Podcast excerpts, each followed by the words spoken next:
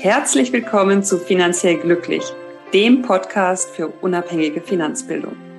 Mein Name ist Katrin Löhr. Ich bin Professorin für Finanzwirtschaft und ich liebe es, Menschen finanziell glücklich zu machen. So, wir sind zurück mit einer neuen Episode von Finanziell Glücklich. Und zwar möchte ich heute mal über ein Thema sprechen, was ja es geht im Grunde darum, was erzählen dir deine Finanzen? Und vielleicht starte ich mit ein paar Beispielen und du kannst mal selber schauen, wo du dich da wiederfindest oder ob es bei dir ganz anders ist. Und zwar könnte es ja durchaus sein, dass du auf dein Konto schaust, du siehst da Abbuchungen von einem Konsumkredit, den du zurückzahlst und da ist eine Message die dir entgegenspringt, nämlich vielleicht, ja, das war es wert oder viel öfters noch, oh, das war es nicht wert und ich zahle jetzt immer noch ab. Oder du siehst große Summen auf deinem Girokonto oder auf deinem Tagesgeldkonto, die du schon längst anlegen wolltest. Du traust dich aber nicht, du hast nicht das entsprechende Wissen. Und diese Finanzen, dieses Geld erzählt dir, wann wirst du mich endlich, endlich in Richtung Geldanlage bewegen, in Richtung clevere Geldanlage? Oder da ist ein rotes äh, Girokonto, sozusagen ein roter Betrag im Girokonto und der erzählt dir, Mensch, du kannst ja gar nicht mit Geld umgehen, schon wieder hast du das Konto überzogen, gleich mich doch wenigstens mal aus. Und das sind so unterschiedliche Dinge, die da sein könnten. Und ich könnte jetzt beliebig weitermachen. Und das sind vielleicht Messages, die dir entgegenspringen, wenn du dein Konto anschaust. Aber das sind natürlich auch Messages, die dir entgegenspringen, wenn du die Zeitung liest, wenn du im Internet Nachrichten liest, wenn du Nachrichten hörst, Altersvorsorge, Rentenlücke und so weiter und so fort. Und es gibt im Bereich Aufräumen so diese Silent To-Do-List. Ja, du gehst durchs Haus und dann siehst du etwas und es ist noch nicht mal auf deiner To-Do-List, aber es springt dir entgegen und du hast das Gefühl, da muss ich was machen. Das ist aus einem Buch äh, können wir gerne verlinken, hat aber jetzt nichts mit Finanzen zu tun, aber es ist eine Analogie letztlich. Und ich wollte dich nochmal dazu motivieren, dass du alle diese Punkte, die dir Messages schicken, die nicht positiv sind, dass du die nochmal angehst. Denn ich kann dir versprechen, dass es ein wirklich, wirklich anderes Gefühl ist, wenn du da endlich aufgeräumt hast, wenn du deine Finanzen vereinfacht hast, wenn du einfach mal alles geordnet hast, wenn du deine private Bilanz aufgestellt hast, deinen Finanzmasterplan, der dich zu deinen Zielen bringt, alles ganz strukturiert und vereinfacht, das wird zu einem ja sehr friedlichen und ausgeglichenen Gefühl kommen, weil du dann diese ganzen Messages, die du ja vorher bekommst, angesichts der ungeklärten und offenen To-Dos, dann erstmal wirklich ruhig gestellt hast.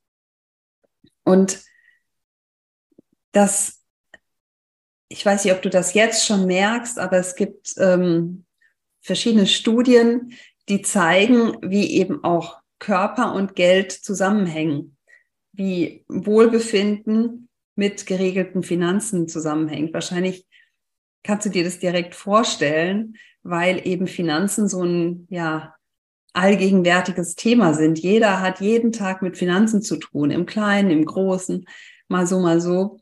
Aber es spielt immer eine Rolle und dann immer zu wissen, ich habe da Defizite, mir fehlt Finanzwissen.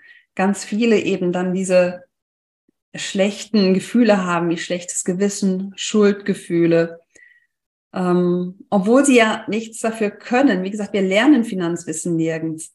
Nur wo sie natürlich was für können, ist, wenn sie das nicht ändern.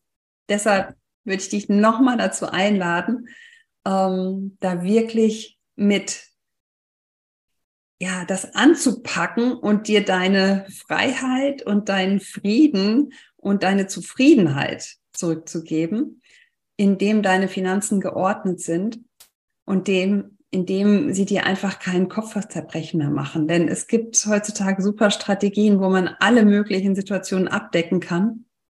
Und das ist auch nicht allzu schwer. Das Wichtigste ist im Grunde, es einfach anzugehen und einmal wirklich aufzuräumen und Ordnung reinzubringen und dann sozusagen im übertragenen Sinne wirklich durch dein aufgeräumtes Zimmer, Finanzzimmer zu gehen, dich wohl zu fühlen und zu wissen, ein ganz, ganz wichtiger Lebensbereich in deinem Leben ist geordnet.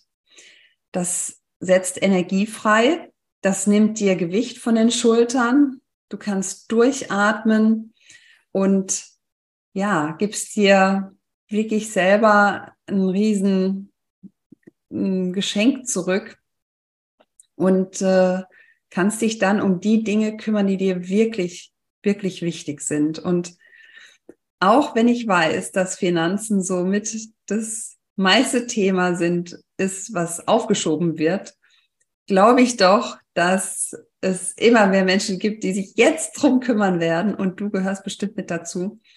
Denn ja, egal ob es für dich selber ist, vielleicht ist es auch für deine Mitarbeiter, dafür haben wir auch neulich gesprochen, dass das so ein Riesengeschenk ist, wenn man da einfach unabhängige Finanzbildung mal an die Hand gibt, um dieses Durchatmen zu ermöglichen, um diese Freiheit zurückzugeben und vor allen Dingen auch nicht, um nicht mehr Zeit zu verlieren.